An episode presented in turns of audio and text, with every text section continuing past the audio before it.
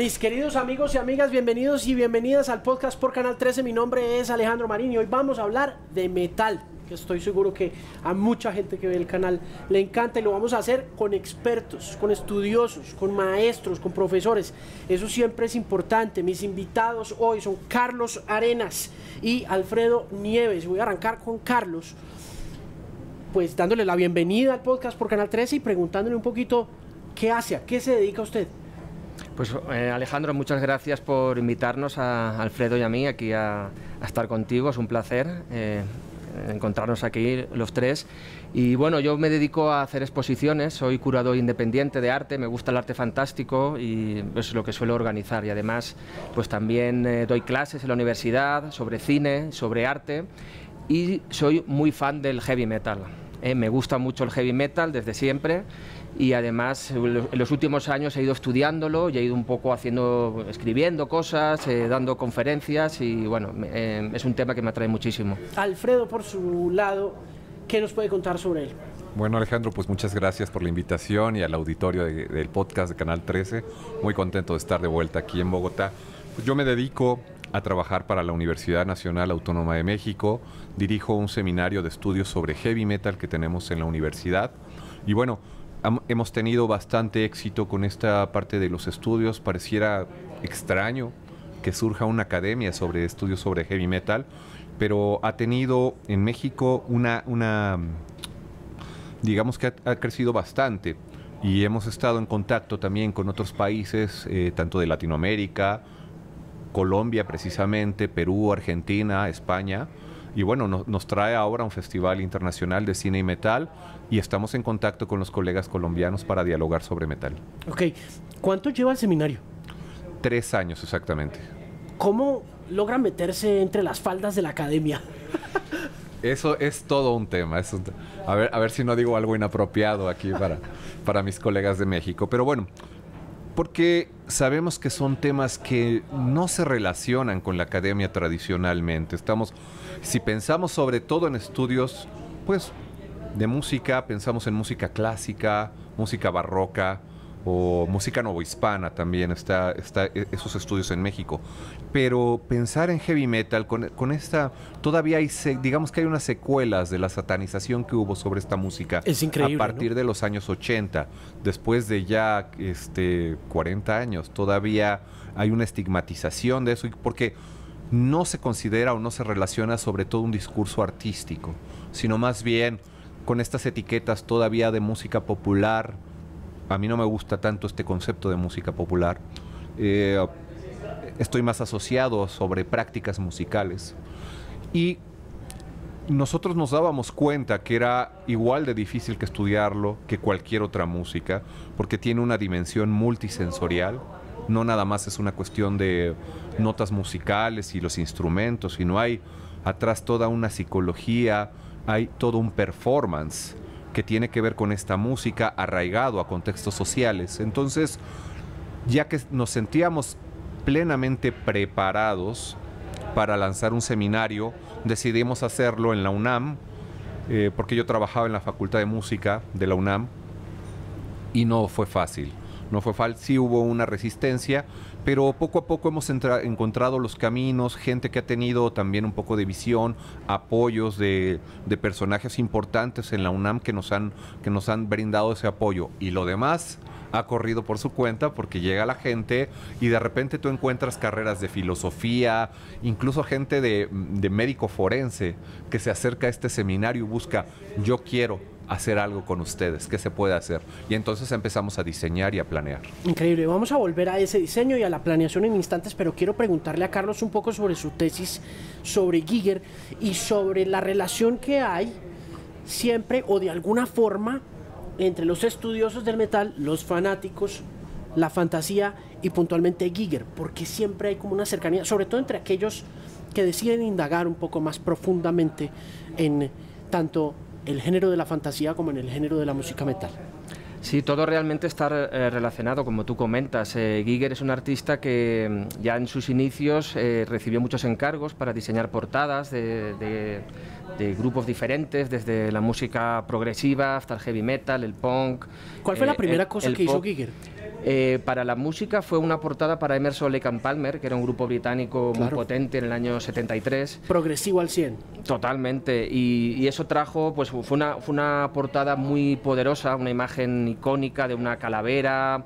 Y eso en aquella época no era tan frecuente como hoy en día, ¿no? donde vemos calaveras en muchas partes, en diseños, en, merchandising y en muchos productos. En aquel momento fue bastante innovador y Giger ya estaba trabajando en esos temas durante muchos años. ¿no? Entonces, poco a poco le fueron llegando encargos y la difusión de sus obras, de sus eh, imágenes tan tan atractivas para toda la, la, cultura metalera y la cultura del rock, pues poco a poco se fue difundiendo y eso hizo que pues, eh, fue como una bola de nieve, ¿no? Cada vez había más grupos que le hacían encargos, las portadas se veían en más sitios, eh, cada vez había más estilos, eh, música extrema, black metal, en fin, y eso llega hasta la actualidad, porque todavía sigue inspirando a muchísimos músicos que ven en su obra, pues no sé, un campo de, de inspiración para, para escribir letras, para generar música y para, para fantasear.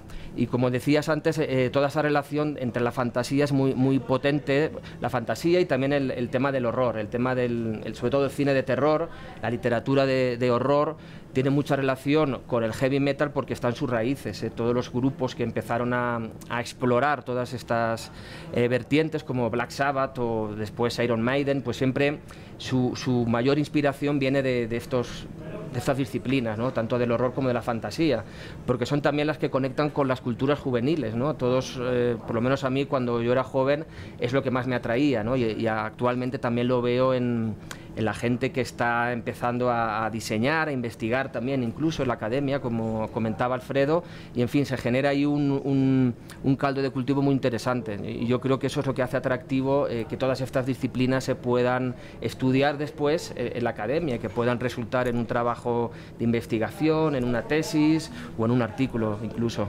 Ese proceso de presentación de la tesis, ¿cómo es?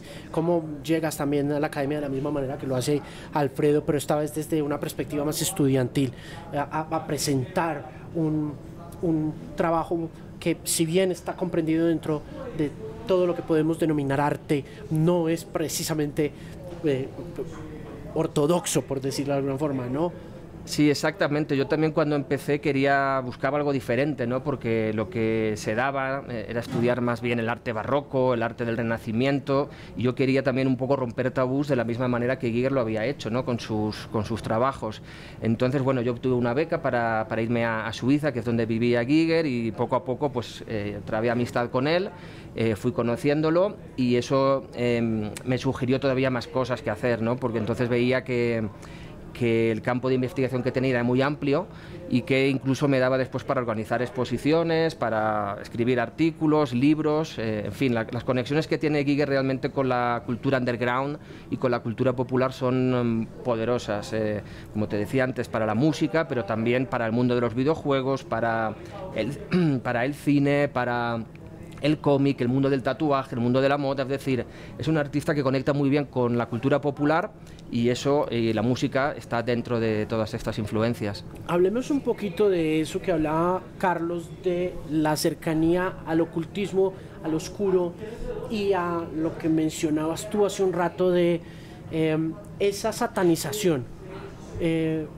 que se tiene en particular en América Latina, mucho más que en otros países, aunque en otros países también se le hizo una propaganda bien negativa a la música a partir de ese interés puntual. Y recuerdo yo, pues, de las primeras cosas que leía yo alrededor de Led Zeppelin y del interés de, de Jimmy Page por, por mitología celta y por cosas de ese tipo que terminan de todas maneras tergiversándose en el proceso, porque hay una cercanía entre el metal y lo oculto?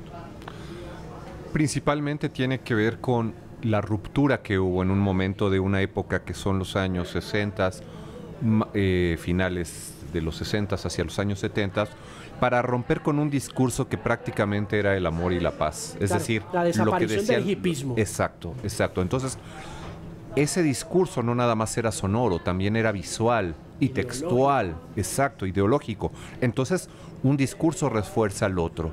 Tanto lo visual era una estética completamente oscura que tenía que reforzar una música basada en una distorsión mucho más grave y precisamente con una ideología que no trataba precisamente de lo bueno o bonito que podía ser el mundo en ese instante y lo que vemos es cada vez más terrorífico en ese sentido.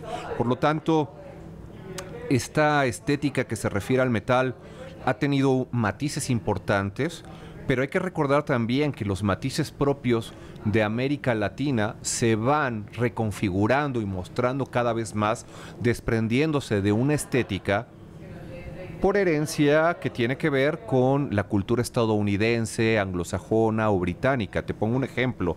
En la escena específicamente de, México, tenemos una influencia directa por la cercanía con los Estados Unidos. Claro, San Francisco. Exacto, que no, notamos, que no notamos que sucede, por ejemplo, en una clase trabajadora que tomó como bandera el heavy metal, como protesta a partir de un contexto de represión, de dictadura.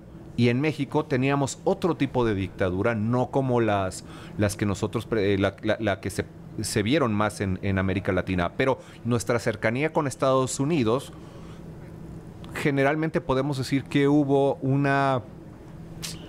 Eh, tratar de copiar esa estética y esa imagen y no permitió que ciertos contextos políticos específicos del país sobrepusieran sobre el discurso de las escenas. Entonces, la lírica muchas veces era más bien un reflejo del escape de las condiciones sociales y no un enfrentamiento de la propia realidad. Y eso puede tomar matices diferentes. Si vemos las letras que aparecen en, los grupos colombianos, peruanos, chilenos, bueno, eso tiene que ver más con el contexto propio latinoamericano. En México están ahora cambiando un poco las cosas con respecto a esa lírica, pero tenemos dos desde mi punto de vista hay dos, vertientes. Una que es la eh, copiar un tanto la estética o emular esas estéticas de lo, de lo grotesco, lo oscuro, y por otro lado darle identidad a lo local a través de lo que está sucediendo en cada una de las regiones del mundo, ¿no? Claro. Así en Asia, así en África, así en América. Claro, yo em, cuando oigo, por ejemplo, una canción como Children of the Grave de Sabbath, encuentro un poco la conexión entre las dos cosas, ¿no? Me da la impresión de que una canción que tiene ya 50 años y que es muy definitiva en la forma como la juventud da la vuelta, le da la espalda al hipismo y busca otras cosas, tiene esas dos cosas, ¿no? Tiene esta mirada súper oscura desde lo musical, porque cuando oyes Children of the Grave por primera vez, creo que te asustas un poco. Y segundo está también esta posición de no queremos un régimen, no queremos reglas, no, es, medio anárquico, un poco más eh, social, por decirlo de alguna forma. ¿Quién o, o en dónde comienza el metal? ¿Quién tiene la autoría de ese género? ¿Dónde comienza? Bueno, es difícil de determinar una fecha o un grupo, ¿no? Pero casi todos coinciden en que fue Black Sabbath, ¿no? Has nombrado una de sus canciones que los que em, empezaron a, cambiar, ¿no? Un poco la dinámica que había entre la música, el flower power, la música hippie, eh, canciones que no hablaban de temas tan oscuros eh, y, con ellos empezó a cambiar, pero lo cierto es que había otras bandas como Led Zeppelin también, que ya estaban en sus discos eh, avanzando muchas de estas cosas, también estaba Deep Purple, empezó más bien en, Gran Bretaña, así que podríamos localizar un poco el lugar y sería finales de los 60, principios de los 70, ¿no? y poco a poco pues se fueron uniendo muchos otros grupos. Pero respecto a lo que decías antes, me parece muy interesante el tema de la oscuridad que mencionabas, es también un tema liberador, ¿no? porque hay mucha gente que, consideramos que, que, lo oscuro también tiene una parte de belleza muy importante, no solo estética, sino incluso a niveles eh, muy profundos, ¿no? filosóficos si queremos, o incluso personales. ¿no? Entonces, eh, todos estos grupos que fueron en esta, eh, en esta línea, eh, yo creo que, que aportaron mucho al, al, al, sentir de la época, ¿no? porque los 70 recordemos que fue también una época bastante oscura, eh, con crisis, con, bueno, estaba por ahí la guerra de Vietnam, pero bueno, el mundo estaba... Los asesinatos de Manson. Los asesinatos, exacto, ¿no? por ejemplo, todos estos crímenes que empezaron a hacerse populares, pues también estaban eh, dibujando un panorama, las películas, ¿no? La Semilla del Diablo, El Exorcista, que también son de esta época. Es decir, la música eh, del heavy metal estaba de alguna manera... Mmm, poniéndole eh, letras y sonidos a todo el panorama que, que se estaba viviendo, ¿no? Claro. Eh, ellos lo hacían musicalmente, otros lo hacían pues con las películas, otros lo hacían pues con la literatura, es decir, es decir cada uno con su medio de expresión, ¿no? Pero era un, es un momento muy interesante, los 70 a mí desde luego son los, uno de, la, de las décadas que más me, me, atraen a la hora de, de, escribir, pero también de escuchar música, ¿no? O de, o, de, o de aprender cosas nuevas. Y yo creo que en la actualidad estamos volviendo de alguna manera también a redescubrir muchos de estos sonidos, muchos de estos grupos que bueno, tuvieron su auge en, aquella, en aquellos momentos, pero que con todas las crisis que estamos viviendo y que parece que el mundo, que estemos en un pleno apocalipsis, pues también eh, es gratificante eh, y liberador eh, volver a escuchar toda esta música. O sea, yo creo que no se agota, que no se acaba todavía los 70, sino que tiene una proyección actual muy importante. Con respecto a eso que dice Carlos, Alfredo, ¿cómo está el metal ahora? Entendiendo que en sus inicios definió el espíritu de su época de manera tan contundente y tan especial con respecto a lo que pasaba en aquel momento. Ahora, ¿cómo lo define y qué pasa con él? Yo veo, continuando un poco con lo que dice Carlos, me parece que también es un fenómeno primero multisituado, es decir, eh, es, cierto que estos grupos como Black Sabbath y Led Zeppelin empiezan y originan estos sonidos, Acaban, pero acabo de ver un documental increíblemente rico con respecto a una de las, de las escenas de metal en Colombia, que me parece que es la, eh, la región de Andes. Y resulta que ellos también tienen un festival, realizaron un festival que emulaba lo que se hizo en Woodstock en el 68 para el año 70. En México tuvimos uno, y a esto voy. En México en el año de 1971 tenemos el Festival de Avándaro y sonaban ya bandas con este sonido que aunque no se declaraban como heavy metal, tenían estos sonidos pesados, muy pesados, que podemos considerar, a mí me gusta usar el concepto de proto metal, para referirnos a aquellas bandas que ya tenían un sonido que se encaminaba al sonido de heavy metal. Y pasa esto.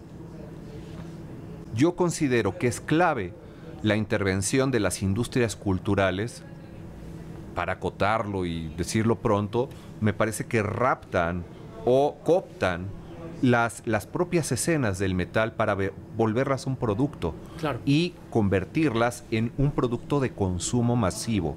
Entonces, por un lado, están escenas underground que tienen un sistema de, de autogestión donde eh, ellos mismos Uh, crean su propia escena, su propio, sus propias Mecanismos redes de, de comercio, todo. exacto. Y por otro lado está lo que se domina desde las culturas, desde las industrias culturales, y es normal porque eh, le preguntas a cualquier metalero, metalera y te di, di, nómbrame 10 bandas en cualquier región del país y generalmente siempre mencionan las anglosajonas, ¿me entiendes? Y no hacemos caso a lo que está sucediendo en lo local y desde otro tipo de economía. Particularmente yo considero que esa es la gran diferencia de lo que está sucediendo. Por un lado está un nivel completamente underground de lo local y por otro lado, no quiero decir que no sea auténtico, no quiero meter esos conceptos, pero por otro lado están las industrias culturales que impulsan y forzan de alguna manera a un, tipo de escucha controlada y que escuchemos siempre esos nombres que están y generalmente son de bandas anglosajonas. Entonces, yo creo que el gran reto para todas las personas que, este, que escuchan esta música, para las propias regiones, es voltear y eso necesita de medios, de la, la propia industria, del espectáculo, a impulsar las propias escenas para que las, la, la, las personas confíen en ello, independientemente de los, de los propios esfuerzos que hacen las bandas. Ese es el contexto que yo veo actualmente. En Europa, ¿qué tan marginal fue el metal? entendiendo pues que eh, la cercanía, independiente de la distancia lingüística, sí es un poco más clara y y, mucho más evidente con respecto a Reino Unido y España, por ejemplo, y a la forma como un Black Sabbath puede cruzar más fácil esas fronteras que en nuestros países. Sí, yo creo que en los 70 la música metal irrumpió eh, de una manera importante en, las industrias musicales, es decir, en aquel momento se vendían muchos discos, eh, pues luego cuando vino la, segunda ola británica de grupos encabezados por Iron Maiden o Judas Priest, eh, se vendía mucha música eh, y, se, consumía mucha música en aquel momento. Ten en cuenta también que tampoco había macrofestivales como, como hay ahora, que es donde prácticamente se consume ¿no? toda esta música y donde se pueden ver a, los grupos que, que, te gustan. Pero al principio, en los 70, yo creo que tuvieron mucho éxito. A principios de los 80 luego vino una segunda oleada con los grupos americanos como bueno, eh, Motley Crue o Guns N' Roses.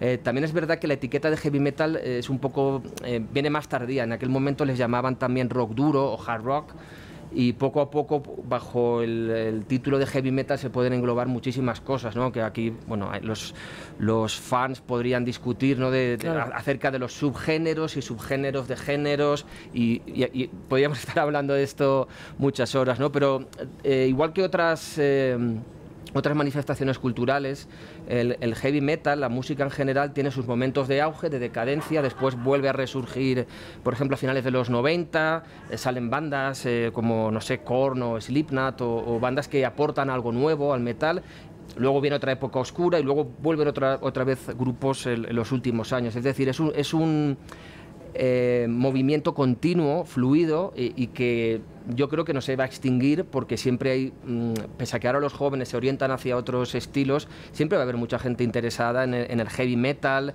y en todos estos temas tortuosos, la oscuridad, Lovecraft, eh, no sé, mm, Tolkien, todos estos temas siempre van a traer y por lo tanto el heavy metal nunca va a morir, eso es lo que, lo que, lo que pensamos muchos eh, y va a seguir eh, en auge durante mucho tiempo. Creo que hay distancias bien interesantes de carácter lírico, ideológico, musical entre lo que pasa en Europa y la forma como abordan la fantasía y la manera como también Estados Unidos de alguna manera influye en eh, la forma de hacer metal de nosotros, ¿no?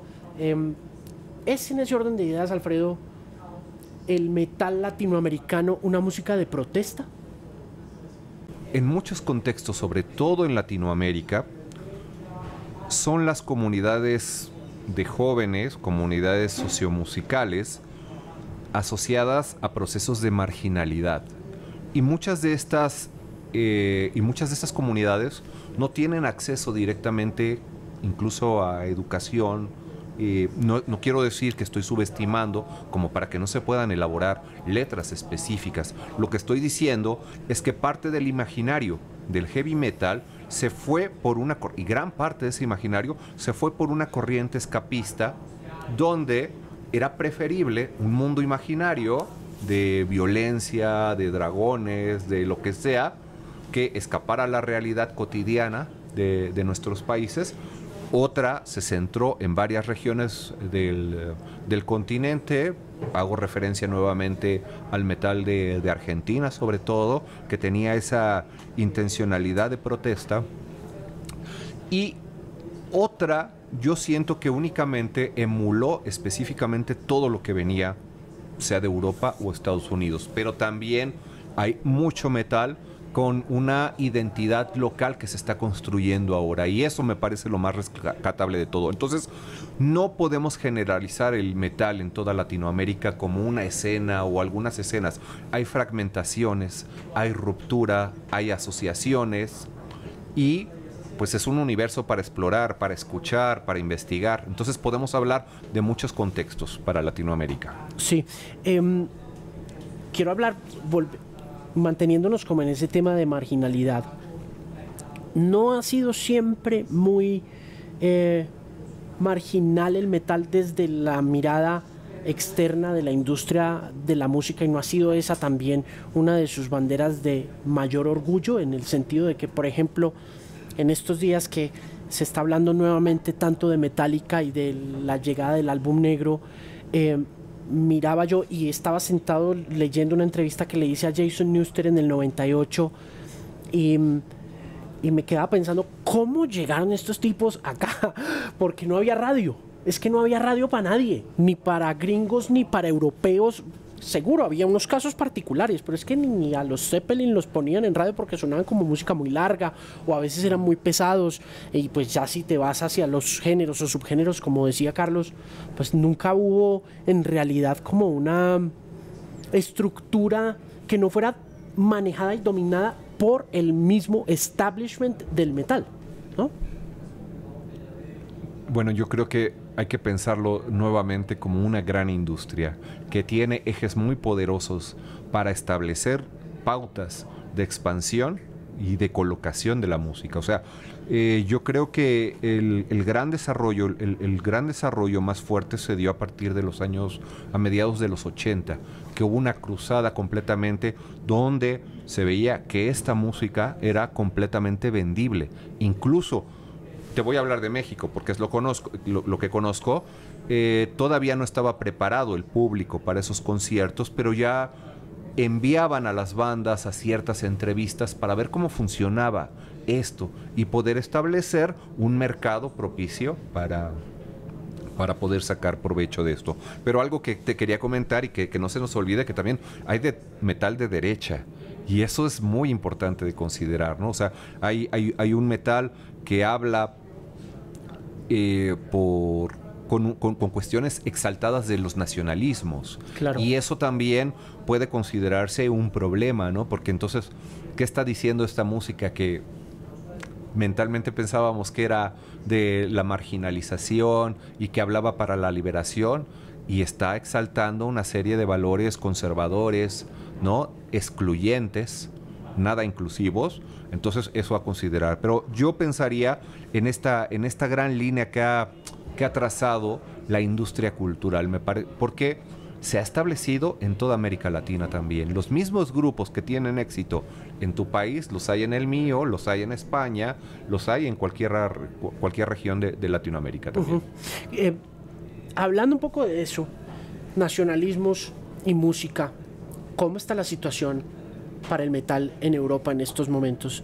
¿Y qué puedes ver desde tu perspectiva profesional y como observador de cultura también, qué está pasando con esos nuevos discursos de fascismo que se infiltran en una cultura que por lo general siempre ha buscado como por lo menos resaltar otros valores que no son necesariamente esos. Sí, siempre hay mm, excepciones ¿no? que confirman la, regla. En, el caso europeo, igual que sucede en, Latinoamérica, eh, lo que comentaba Alfredo es cierto. Hay algunas bandas que tienen una ideología más bien de derechas, que parece que contradiga ¿no? todo lo que representa en general el metal, ¿no? pero son casos yo creo que más bien aislados eh, y en general eh, el metal siempre ha tenido un, un espíritu bastante combativo ¿no? y la ideología es uno de los aspectos más que están dentro de lo que llamaríamos el cóctel ¿no? de, ideas y de influencias y siempre yo creo que el componente escapista es muy, muy importante, ¿no? porque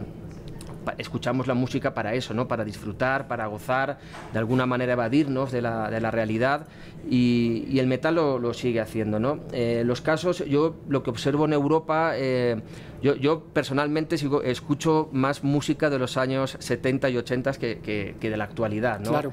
Eh, Nos pasa a todos. no sé por qué llámame nostálgico no, yo creo que, no sé. Yo, no sé, yo creo que tiene que ver con que en la medida en que uno va avanzando en su proceso de construcción de criterio musical eh, va echando para atrás, ¿no? Yo arranqué oyendo Nirvana, Soundgarden, como las bandas de moda que estaban en radio y mm, recuerdo algún amigo poco más grande que me decía, si estás oyendo Soundgarden tienes que oír Black Sabbath. Pues, ¿qué es eso? Y uno empieza a echar para atrás, ¿no? Es como natural que si tienes una inquietud, busques la historia, ¿no? Y que ya después en la medida en que vas avanzando o avanzando el tiempo, pues dices, esto ya lo hizo tal, esto ya lo hizo, ¿no? Totalmente, es que nos gusta mucho hacer arqueología de, todo, ¿no? En cuanto a la música, en cuanto a nuestros orígenes, en cuanto a la sociedad, a las ideologías, las guerras, los problemas que ha habido hace 100 años, parece que se calquen ¿no? y que se repitan en pleno siglo XXI, pero siempre tenemos esa inquietud ¿no? de ir a buscar los orígenes, y eso es porque tenemos curiosidad, ¿no? queremos averiguar, pues eso, quién fue el primer grupo que hizo una canción de heavy metal, o bueno, hay una, la palabra heavy metal aparece en una canción del grupo Steppenwolf, ¿no? Pues bueno, nos gusta investigar y, eso no quita que haya siempre bandas eh, mm, atractivas en la actualidad. Yo a veces voy a festivales y voy a ver bandas que no he escuchado nunca y que me quedo prendado, ¿no? Porque realmente, mm, no sé, me atraen, me gustan. Sí que es cierto que enseguida mi cabeza empieza a pensar, pues esto se parece a Black Sabbath o, o me recuerda algo, ¿no? Pero, pero no importa, ¿no? Porque eh, siempre ha sucedido, ¿no? Eh, es imposible crear desde cero, ¿no? Y todos los artistas se basan siempre en cosas anteriores, ¿no? pero sucede en la música, sucede en el arte, en el cine, o sea, inventar algo es prácticamente imposible, pero crear algo eh, original, fresco y atractivo es relativamente fácil, ¿no? Si uno pone el empeño, pone las ganas y, pone el talento, que también a veces eh, es necesario, pues siempre se crean nuevas cosas. Y yo creo que en ese sentido eh, van a seguir surgiendo bandas eh, que por supuesto harán homenajes a los clásicos, ¿no? a los pesos pesados del, del metal, pero yo, yo, soy optimista en ese sentido. ¿no? pese a que yo escucho música de mi juventud, de los 80 o de otras épocas, estoy bastante abierto a, a lo nuevo, a lo que viene y y a, lo que, a lo que presenta innovaciones también. Sí, Alfredo, en ese sentido, América Latina, ¿qué ha aportado en términos de autenticidad a un género que, como ya lo hemos mencionado, pues es tan anglo, tan anglosajón? Muchísimo y creo que no nos hemos dado cuenta a nivel, a, nivel global. Hace falta también un discurso y un reconocimiento por parte de, de las propias escenas eh, estadounidenses, europeas, de todo lo que está sucediendo y que sí está aportando. ¿Y qué aportan específicamente? Historias desde lo local. Están aportando sonidos específicos. Te voy a poner un ejemplo de un género que se piensa como europeo siempre y que se llama folk metal.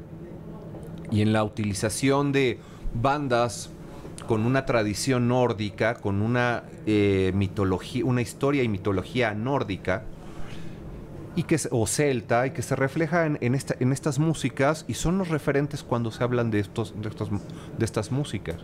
Pero si nos remontamos a los años de 1984, tanto en Perú como en México, ya había estas bandas que incorporaban, por ejemplo, la utilización de instrumental prehispánico para definir su sonido montado o apoyado en aquellas bandas que lo hacían desde el rock progresivo. Entonces, una diferencia de años donde las a, mi parecer, aquello que se conoce como folk metal, que está haciendo referencia a sonidos de los pueblos originarios o con instrumental de, de pueblos prehispánicos. Esos aportes ya estaban aquí antes de que eh, los propios grupos europeos hicieran estas, hicieran estas contribuciones. También está una apropiación de este eh, imaginario que se construye de lo, de lo prehispánico, lo andino, lo ancestral en Ecuador, por ejemplo. Que le en Brasil sepulturano. También, por supuesto. Eh, ellos lo adoptan en, este álbum que se llama Roots. AD también al final, en Roots. ya meten esta raíz afro, afro-brasileña de, construcción de identidad eh, indígena en la... En la esos, esos, ese es uno de los, de los aportes. Pero también aquellos grupos que tienen una línea de protesta se diferencian mucho por una posición muy crítica de la que hablan de su propio contexto. O aquellos, también hay que decirlo, aquellos que están basados en un nacionalismo, no los aprobamos, no los aprobamos.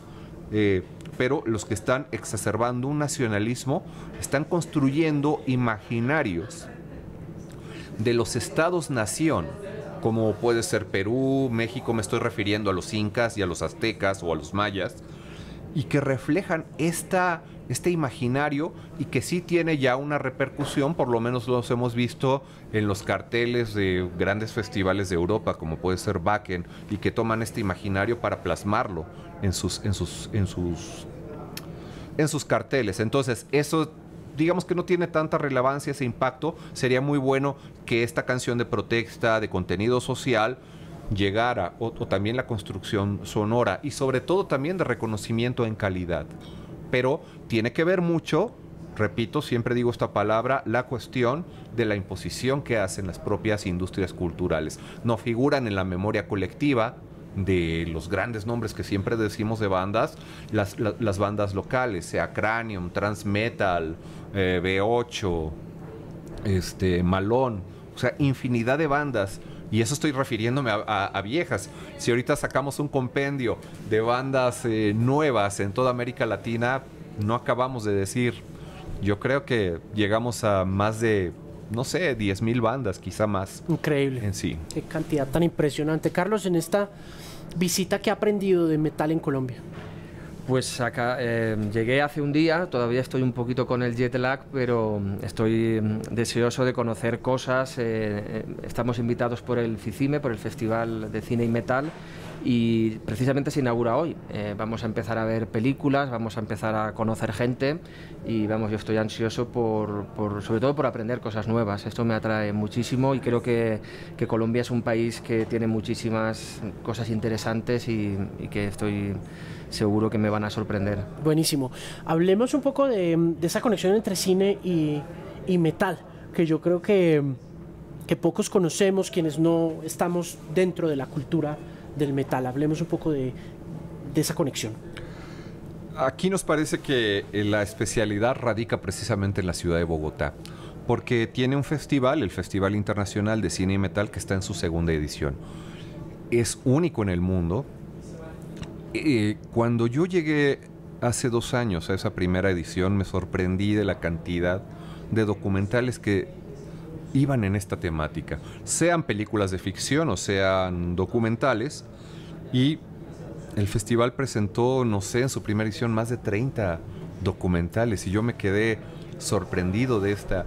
Conocemos los documentales más eh, sonados, las, las- las películas que hacen referencia a ello, pero hay una cantidad de trabajos y a mí me parece que hay una necesidad de, de precisamente mostrar todas estas realidades y especificidades que dan, se dan en una cultura que se vive no como un estilo de vida, sino lo- nosotros le llamamos una performance permanente. ¿Me entiendes? O puede interpretarse así como un estilo de vida, pero que es necesario para plasmarla en el cine. Entonces, muchas veces se nombran ciertos documentales como los del antropólogo canadiense Sam Dunn, pero quisiera decir, me atrevo a decir que hay una mirada mucho más crítica a través de muchísimos y muchísimas cineastas latinoamericanas, latinoamericanos, que están haciendo cosas bastante interesantes con respecto a mostrar estas realidades. Y uno podría pensar en relaciones un tanto, no quiero llamar absurdas, pero en relación a pensar al satanismo, con el metal y hacer una película para ello, ¿no? Esto se ha reflejado en Estados Unidos.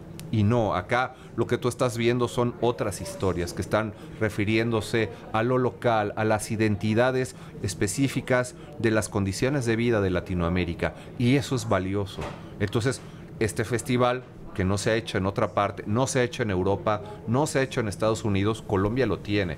Entonces es un espacio que hay que cuidar y que debemos de valorar, ¿no? Nos sentimos muy afortunados de estar aquí por ello. De todas esas historias, ¿cuál siente usted que en el metal latinoamericano es la más importante? Si ha tenido la oportunidad ya de venir a la primera edición del Festival de Cine de las que haya visto o de las que conozca, ¿cuál cree usted o cuál es la que más lo ha conmovido en esta historia del metal?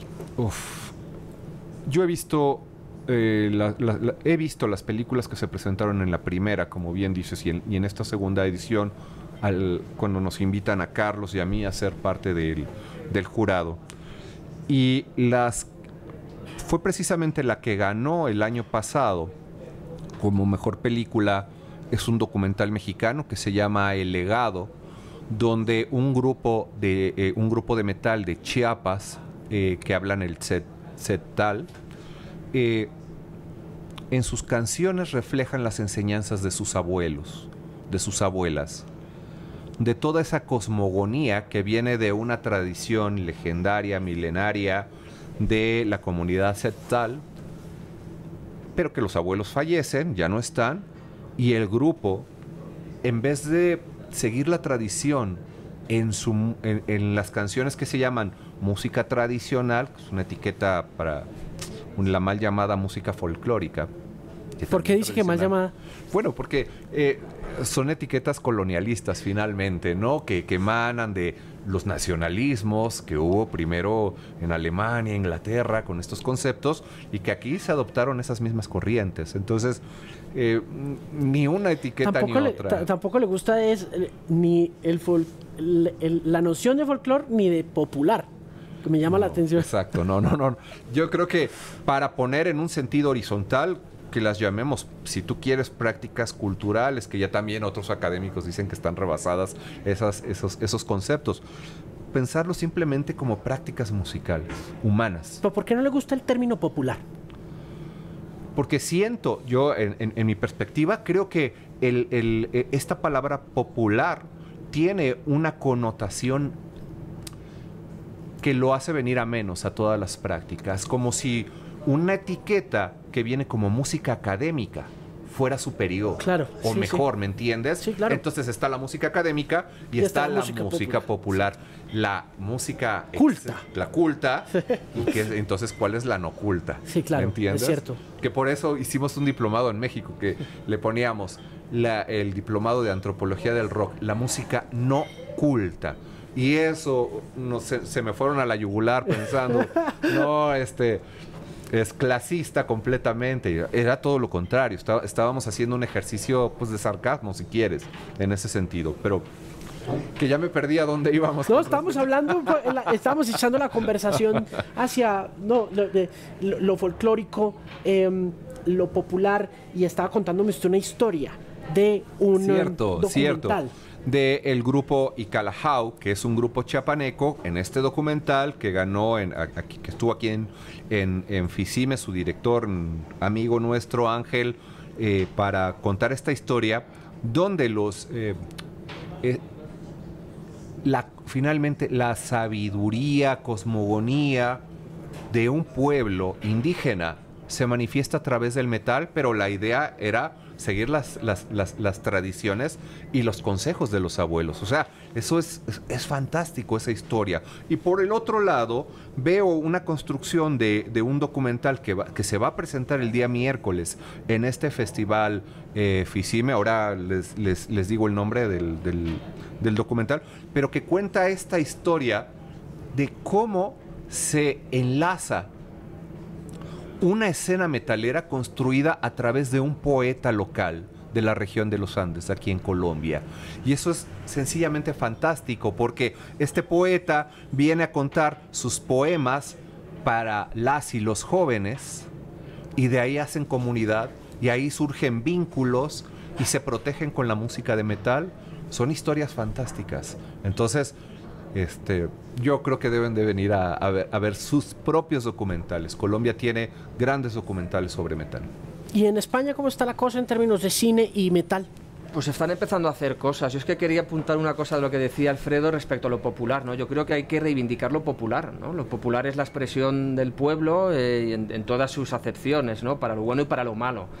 Eh, el heavy metal también es una expresión popular en un momento, el pop, el punk, es decir, eh, eh, yo creo que hay que reivindicarlo y que esas etiquetas que a veces se ponen ¿no? entre lo académico, la alta cultura y la baja cultura, eh, hay que romperlas de alguna manera. ¿no? Yo ¿Y qué difícil que es?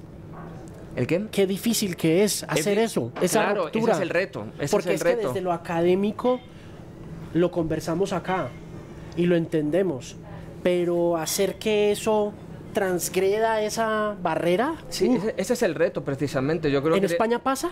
Que lo popular es también sí a veces está está a veces mal visto no está valorado eh, se usa lo popular a veces como con un término despectivo no como pero es que al final es lo que más gusta a la gente no cuando hablamos de cine popular o, mm, cosas así es que, es que la gente es las películas que va a ver son se hacen populares al final. Es decir hay una serie de relaciones que yo creo que hay que tener muy en cuenta y que desde la academia por ejemplo se pueden estudiar no en profundidad pero insisto, hay que reivindicar y hay que darle valor ¿no? a, las expresiones culturales. Em, desde cualquier punto de vista, desde que se originen en, cualquier estrato de la cultura, porque si no al final solo estaríamos estudiando siempre lo músico, lo, lo, de siempre, la música clásica o la música de, no sé, de las iglesias del siglo XVII, ¿no? No, simplemente demeritando también un poco el, ese espíritu de, de, la clase trabajadora, de la clase media, que, que aprendió a hacer muy buena música, ¿no? Exacto, y hay, que darle, su importancia y, creo que bueno que se puede hacer de muchas maneras y bueno en festivales de cine por supuesto en conferencias en, charlas como, como ahora y, yo creo que la gente eso sí que lo, va a entender y lo va a captar muy bien. Pues ojalá que sí ojalá que sea de verdad una invitación muy grande para toda la gente que nos está viendo para conocer un poco más del tema porque por ejemplo acá en Colombia lo popular ya está incluso cogiendo otra eh, ruta, está eh, cogiendo otra definición. Ya lo popular es para nosotros o para mucha gente que nos ve música de cantina. ¿no? Es, eh, la mm. música ya, y, y, pasa por la apropiación de industria cultural. Claro. Por lo que mencionabas hace un rato de cómo la industria coge algo y lo, lo vuelve, lo empaqueta de cierta forma para su fácil consumo, ¿no? Ah, y, así, y, estamos parados en un momento en que lo popular significa aquella música que en algún momento fue música exclusiva de cantina y que está traduciéndose en un fenómeno masivo, ¿no? De, cantantes que están cantando esa música que se cantaba en una cantina, pero que ahora está cruzando los umbrales de lo comercial, ¿no? Es, es muy, muy interesante. Unas, un par de últimas preguntas sobre curaduría, sobre educación del público. Em, luego de dar la pelea en la UNAM, para sacar adelante este módulo, este eh, que yo creo que también, al igual que pasa en muy pocas instituciones educativas como, como Estados Unidos, donde hay cátedras de hip hop ya pasando. ¿Cómo se produce esa inducción? ¿Qué, ¿Qué haces con el alumno o con el espectador para presentarle el metal? Le diste a la palabra porque tenemos un proceso de inducción. Actualmente el seminario tiene, se integra de 42 personas eh, que están en todo el país, gracias a la tecnología que nos da la oportunidad de hacer reuniones, presentaciones, y ahora en tiempos de pandemia solamente podemos hacerlo en, en línea. Todavía en México no estamos haciendo cosas presenciales, pero hay un proceso eh, una compañera del seminario eh, de la Facultad de Filosofía, Rita Osnaya, se encarga de hacer ese proceso de inducción para las personas y canalizarlas según el potencial que tengan y, combinado con sus intereses, el potencial a partir de su formación profesional. ahora tenemos un caso de un chico que está terminando su licenciatura en geografía y se ha adscrito al seminario. Entonces estamos en pláticas, pero también hay, hay una serie de procesos para integrarse a los conversatorios que tenemos, estudios críticos, hay que hacer lecturas para poder eh, manejar el mismo lenguaje, digamos, técnico con respecto a los conceptos que se utilizan en la academia en los estudios de metal. Eh, ¿El estudio es más musical que sociológico o...? Por el contrario, yo creo que es más de contexto social que musicológico. Musicológico hemos tenido solamente dos estudios específicos, uno que tiene que ver con la, eh, una serie de... Por el área de musicología tenemos un estudio que se refiere a una serie de consejos prácticos para el aparato fonador de los cantantes, de las cantantes y de una serie de técnicas para que no se lastimen a la hora de hacer los diferentes estilos de canto en el metal, sea gutural, por ejemplo, ¿no? Y cosa que me parece muy práctica. Pero por otro lado hay una serie de estudios específicos del, ámbito de la psicología, de la antropología, de la sociología, mucho de historia, y cada disciplina trata de dialogar, hacemos trabajos en conjunto, ya eh, apuntamos a una interdisciplinariedad en la elaboración de, nuestros, de, nuestro primer libro que está, que está próximo a salir, se verá el resultado de ese diálogo entre las disciplinas. Hemos construido también un diplomado donde hemos tenido crecimiento aceptando matrícula gente de Colombia precisamente, Argentina, Suecia, profesores de Estados Unidos. Eh, somos sede de la próxima eh, conferencia internacional de la International Society for Metal Music Stories. Sabemos que va a venir gente de Colombia importante. Entonces, ¿en qué punto estamos ahora? Cada, cada persona que se articula al seminario tiene una, un quehacer específico en la producción de los temas de su propio interés con una visión crítica y por otro lado en apoyo a las actividades que hacemos, sean seminarios, conversatorios, jornadas académicas. Acabamos de terminar, eh, eh, Carlos y yo coordinamos el Congreso Internacional de Horror y Metal, que tiene una perspectiva crítica, no es nada más una exploración estética. Y eh, tenemos tantas actividades que en realidad nuestra agenda solamente el compromiso que tenemos con actividades de las universidades que nos invitan en México, tenemos la agenda hasta el año 2025. Fabuloso. Entonces es, es enorme eso. El Congreso de Horror y Metal, hablemos un poco de esa iniciativa. Sí, pues eh, la iniciativa partió eh, desde unas charlas que, teníamos, porque nos estábamos comunicando por Zoom y por, pantallas, ¿no? y, pensamos que, que, la gente todavía tenía ganas de escuchar hablar sobre estos temas. ¿no? Entonces, Alfredo y yo decidimos ponerlo en práctica creando un congreso. Eh, Mm, año cero le llamamos porque estábamos todavía en situación de pandemia. Eh, el año uno esperamos que sea ya de manera presencial y lo pusimos en práctica a principios de este mes. Eh, durante tres días invitamos a, académicos de diferentes partes del mundo, Estados Unidos, España, Bélgica, Argentina. ¿Tuvieron algún tema puntual? Bueno, eh, estaba bastante abierto al ser la primera, la primera edición y bueno, se tocaron temas que tenían... No, había un tema para el Congreso porque pensábamos que era mejor eh, abrir la, puerta a, nuevas ideas y ver también por dónde iban los intereses de los, del público, que se apuntó de una manera espectacular, más de 300 personas no para escuchar canciones ni ver películas, sino para escuchar hablar y reflexionar y debatir sobre temas que tienen que ver con eso, con la sociología, la antropología, la, filosofía relacionada con el metal y allí bueno, se tocaron muchos temas eh, que tenían que ver con el cine, que tenían que ver con la literatura.